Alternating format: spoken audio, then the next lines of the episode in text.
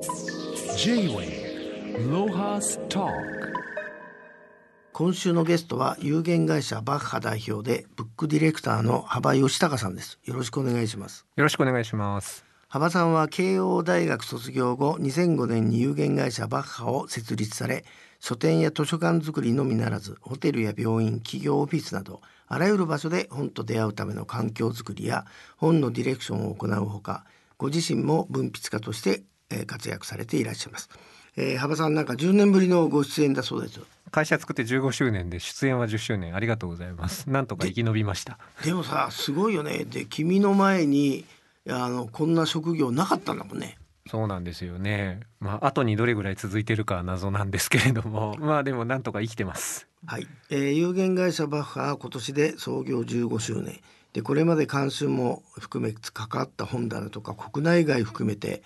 もう切りないところでだ大体こういう質問の時は何箇所ぐらいって答えるんですか、なんでしょうね。あんまり聞かれたことないんで こう わかんないんですけどうん。あのもうねうちは本当に本を選んでお金をいただくという珍しい仕事をやってますので目の前の仕事をもうとにかく懸命になんとか毎年生き延びようとやっていたらいつの間にか15年経っていたという感じなんですけどただまあ昔に比べてやっぱり今図書館の仕事が増えてきましたね。なんか売り場というよりはあのまあ公共図書館とか最近結構やらせていただいてるんですけど公共図書館あと企業図書館あと病院図書館とかまあやっぱりそういうちょっと本を読める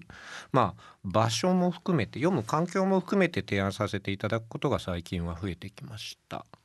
まあでも僕にとってあのちょっと君のなんとかあのポイントっていうのは、はい。ぼ僕の世代の本に関わる監修者っていうのは、まあ、例えば松岡聖剛とか、はい。本の中身入ってっちゃうんだけど、うんうんあなたの場合は本の集積を一つのデザインとしてうん景色として捉えてるとこが、まあ、ユニークだったよね。あのそうですねまあ僕ももちろん中は重要だと思うんですけれど一方で最近はやっぱりそのどういう本を選ぶかもそうなんですけど選んだ本をどういうふうに差し出すのかみたいなのがやっぱりとっても重要で、いい本だと言ってもそこにポンとただ置いとけば昔は読んでくれたかもしれないんですけれど今はやっぱりこれだけ時間の奪い合いが激しいとなかなかこの没入に時間がねあのかかってしまう本っていうのをこう手に取ってアクションまで読むというアクションまで至るのは難しいので本当にまあ何ですかねそのもちろんインテリアというよりはやはり私も本は読んでもらうためのものだと思ってるし著者以外の誰かがやっぱ本を手に取って初めて本になると思ってるんですけどとはいえやっぱりその本棚のこうしつらえとか家具とか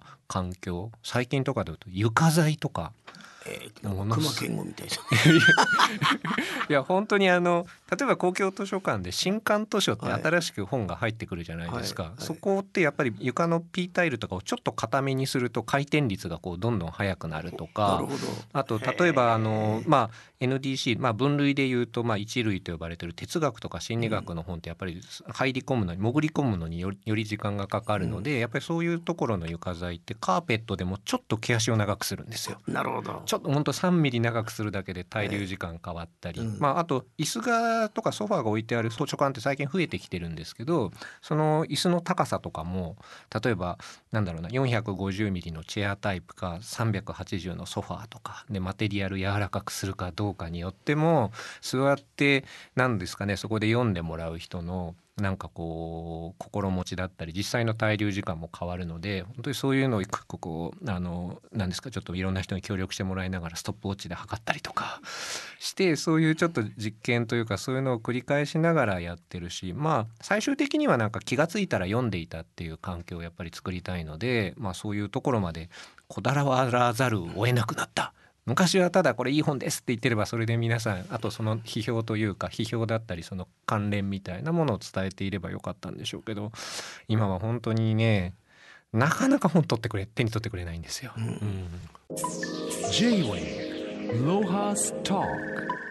ここにあのすげえ綺麗な写真あんだけどはい、この海外にやってるこれ外務省ですか？ジャパンハウスのはい。プロジェクト、はい。これをちょっとご説明いただけますか？そうですね。これはあの日本文化をですねあのまあ海外にこう伝えるという目的でできたまあジャパンハウスというプロジェクトで。で、えっと、まあサンパウロロンドンロサンゼルスの3カ所にあるんですね。まあ、ここは単純に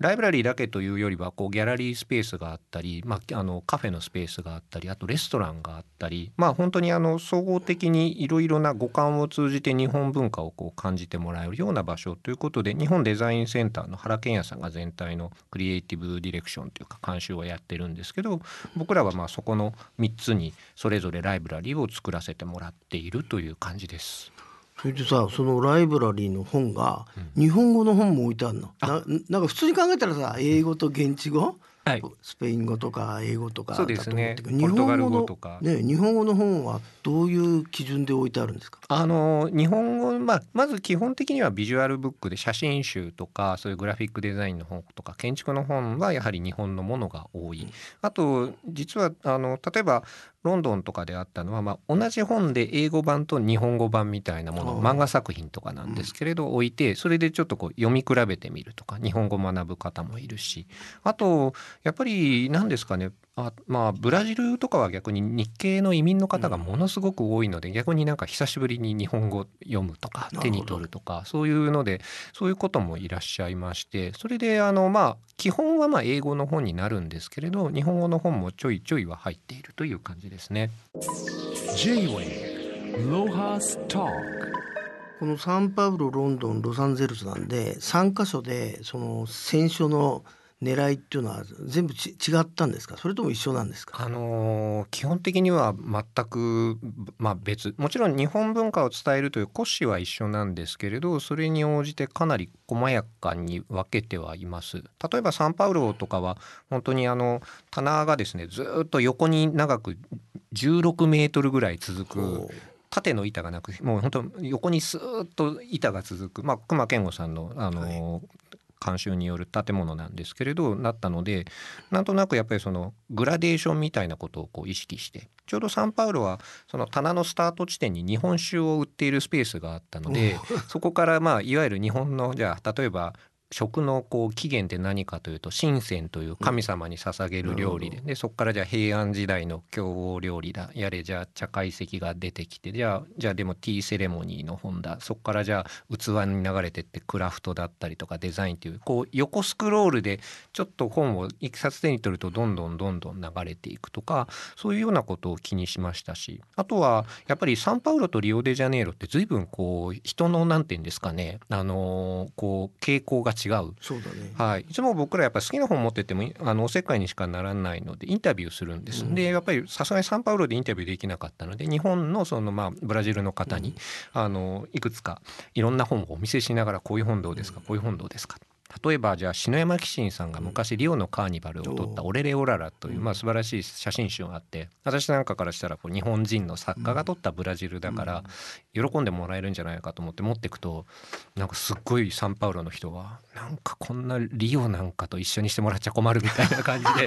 すごいこうねあの向こうはあのお祭りとエンタメの街でこっちはちゃんとビジネスと文化の街なんだから、サンパウロはそんな一緒にしてくれちゃ困るとか言って意外に受けが悪かったり、うん。まあ何ですかね。まず一人の読者を見つけるってすごい重要だと思ってるので、まあ、そうやって話聞きながらこうやってますね。うん。でもすごいね。一つのことをこれだけしつこく極めるとここまで来た。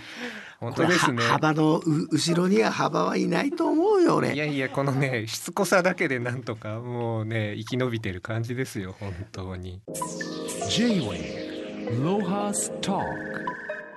あの幅さんのその読書の仕方っていうのは、うんうん例えば時代物と何かを一緒に読むとかね。はい。要するに併読して読んでいくのか、い。それとも一冊読み出したら最後まで読んじまって次に切り替えるのに違うジャンル読むとかどんな感じで読書体験を積み重ねてきたんですか？僕小さい時かはら。小さい時はもう一冊丸ごとなんかこうねちゃんと読んで最初の一文字から最後の一文字まで読まないと敗北だみたいな なんかなぜか日本の学校教育そうなってますから。それでやっぱり一冊で単位で読んでたんですけれど途中からかなやっぱ大学ぐらいから閉読になりましてもう本当につまみ食いと言いますかご飯を食べるようになんか今日は肉食べたいみたいな日もあれば今日はなんか野菜と豆腐でみたいな日のようにもうその時の自分に一番ストレスがないものを手に取るようにしていますし現在も完全にそうですね。本屋さん行くと大体平均何冊ぐらいいっぺんに買っちゃうんですか、結構買いますね。10冊15冊ぐら、はい。い 迷ったら買うまずうん。まずじゃあそれでそれで家に帰ってきてどうですか？あそうですね。あそう。本屋からでも言うと本屋さんは基本ハンティングだと思ってますね。なるほどそうそう。あのー本当に何ですか？何の前条件もなくトイレを済ませ荷物を軽くし後ろの予定をあまり入れずにふらっと行くとなんかねなんかこう面白そうなものがこう向こうからやってくるというですね。うか、やっぱり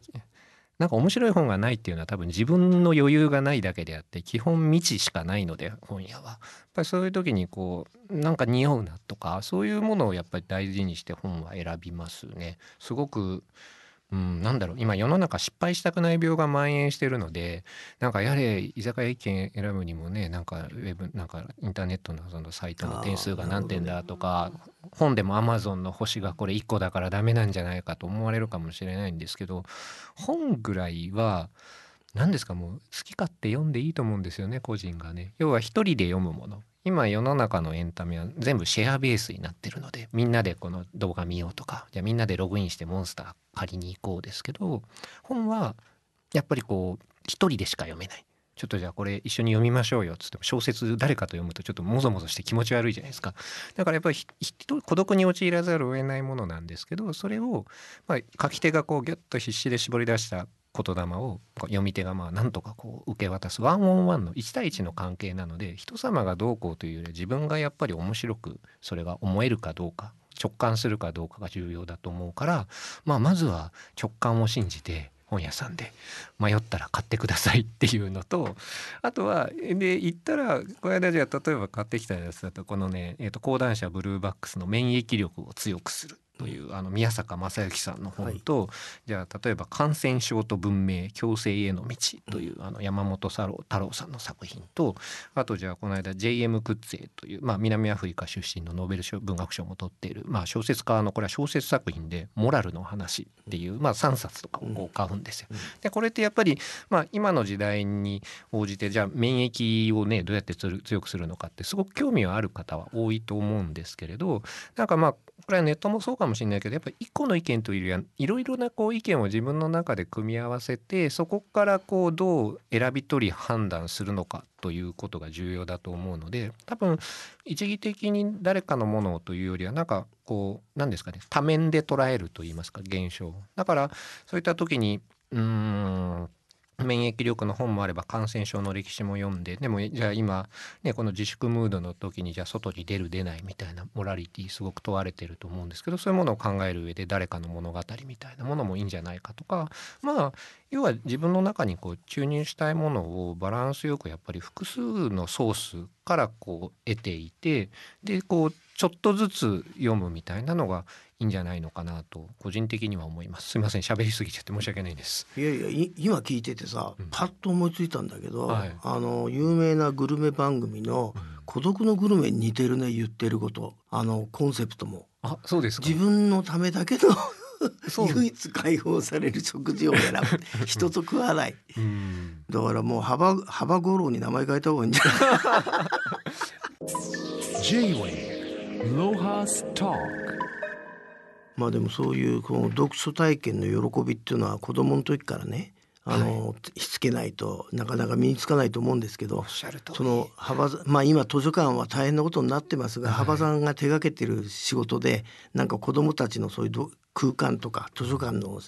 話で面白いのがあったら教えていただきたいんですけど。あのそれこそ本当は3月1日に開館予定だった大阪の中之島に子ども本の森というあの図書施設、まあ、本の文化施設を作りまして、えー、とそこはまあ本当に中之島の東洋陶磁美術館の真横のすごくこういい場所なんですけれどそこにまあ安藤忠雄さんという建築家、まあ、大阪ご出身の彼があの、まあ、自分でですね、まあ、あの寄付を集めてそれをもとに建物を作ってそれをこう大阪市に寄贈するということをしたんですよ。こいいね。そうなんですよ。なんですかねやっぱり自身がやっぱりこうなんですか本というものを学びながら学校ではなくて書物っていうもので学んで建築家として生きてきたという自負があるのでやっぱり子どもに本を読んでもらいたいというのでそういう施設を作ってでまあそこの中の、まあ、子ども本の森、まあ、誰がじゃあ運営するのかっていう時に、まあ、うちバッハという会社と,、えー、と TRC 図書館流通センターという会社と長谷光さんでジョイントベンチャー JV を作ってコンペに出したら通ってしまったので、私がまあそこのクリエイティブディレクターとして選書だったりとか家具、まあ、計画とかサイン計画とかアートディレクションとかお土産作ったりとか、まあ、いろんなことをやったんですけどそこはねあの1万8,000タイトルあのえーと、子どものためだけに本を選びましてただ絵本を中心としながら絵本だけじゃない、うん、まあ、要は子供は子供扱いされるのを実は嫌いますから、ね、生意気なやつはね。そうなんです もう元来ねでもまあ天才なんですよ。もう何見てもぎゅっとこう入ってくるところがありますので、はい、本当にアートブックもあれば図鑑とかも大人が読んでもほうって思うようなただ子供用にディフォルメされてるものではなくまあその時期にちゃんと本物を見せてあげるみたいな意味で、あのそういうものも集めてあとはとはいえバーッと本が並んでるだけだと今の子なかなかね、あのー、読んでくれない動画とかね YouTube の方とかゲームの方に行っちゃうのでそういう本の差し出し方としてはそれこそちょっと何ですかねあの小さなプロジェクションマッピングみたいな映像作品を使ったり言葉の彫刻をこう中空から垂らしていてなんかそのアフォリズムっていうんですかねこう言葉から興味を持って視覚的に興味を持ってこう本への導入を作ったりとかそういうのはすごく工夫しました。でその時に実は一番気をつけたのが幼年童話っていうジャンルですね。うん。幼年童話、えーと、絵本があって児童文学があるんですけど、うん、その間をつなぐ存在と言われてるんですけれど、まあ、絵本は絵主体なんですね。で児童文学までいくと逆にもうほとんど、えーと、もう文字だけになるんですけどその間で絵は絵本ほど多くないんですけれどまあちゃんとありまして。で文字もこうすごく大きいしルビまで打ってる、まあ、例えばのジャンルで言うとなんだろうな。じゃあ例えば「イヤイヤ園」とか、うん、あの神沢敏子さんの「熊野子夫婦」とか。うん。角野栄子さんの「お化けのアッチ」とか「小さなお化け」シリーズとか、まあ、ああいう幼年童話ですね、うん、本当に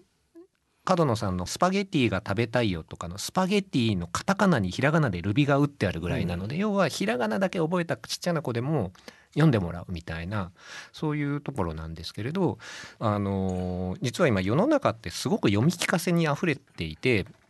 自分で子供は読まないんですよね。要はお父さんお母さんが読む図書館がボランティアが読む今 YouTube とかも読んでくれるので自分から物語をつかみに行かないんです。なるほどだからほっといてもそれ。そうなんです。ストーリーは向こうからやってくると思うから自発的に読むっていうことになかなか向かえないんですけど幼年童話って要は自分で初めて読める本というものでで読んでるうちに文字多いんだけど頭の中ではお化けが動き始めたとかなんだろうななんかこうこの物語がこう話しかけてきたっていうこう頭の中でイメージが広がるとやっぱりなんだろうなあ読むのって面白いと思ってもらえてそうすると多分その後こうテキストを読む持久力とか体制が絶対変わっていくと思うのでちっちゃなうちにそういう経験をさせたいなと思って幼年童話は今すごく推してるんですね。ね。うん、まあでも、えーと早くそれがね皆さんの目にあのなんとかね触れられるように。そうですね。まあ願ってますけどまあ幅さん今日はいろいろ本の空間の話を聞きましたけど、まあ、今後もぜひそういう素敵な場所をやっぱり増やしてください。はい、今日はどうも。はい。今日はどうもありがとうございました。どうもありがとうございました。J-Way ロハスター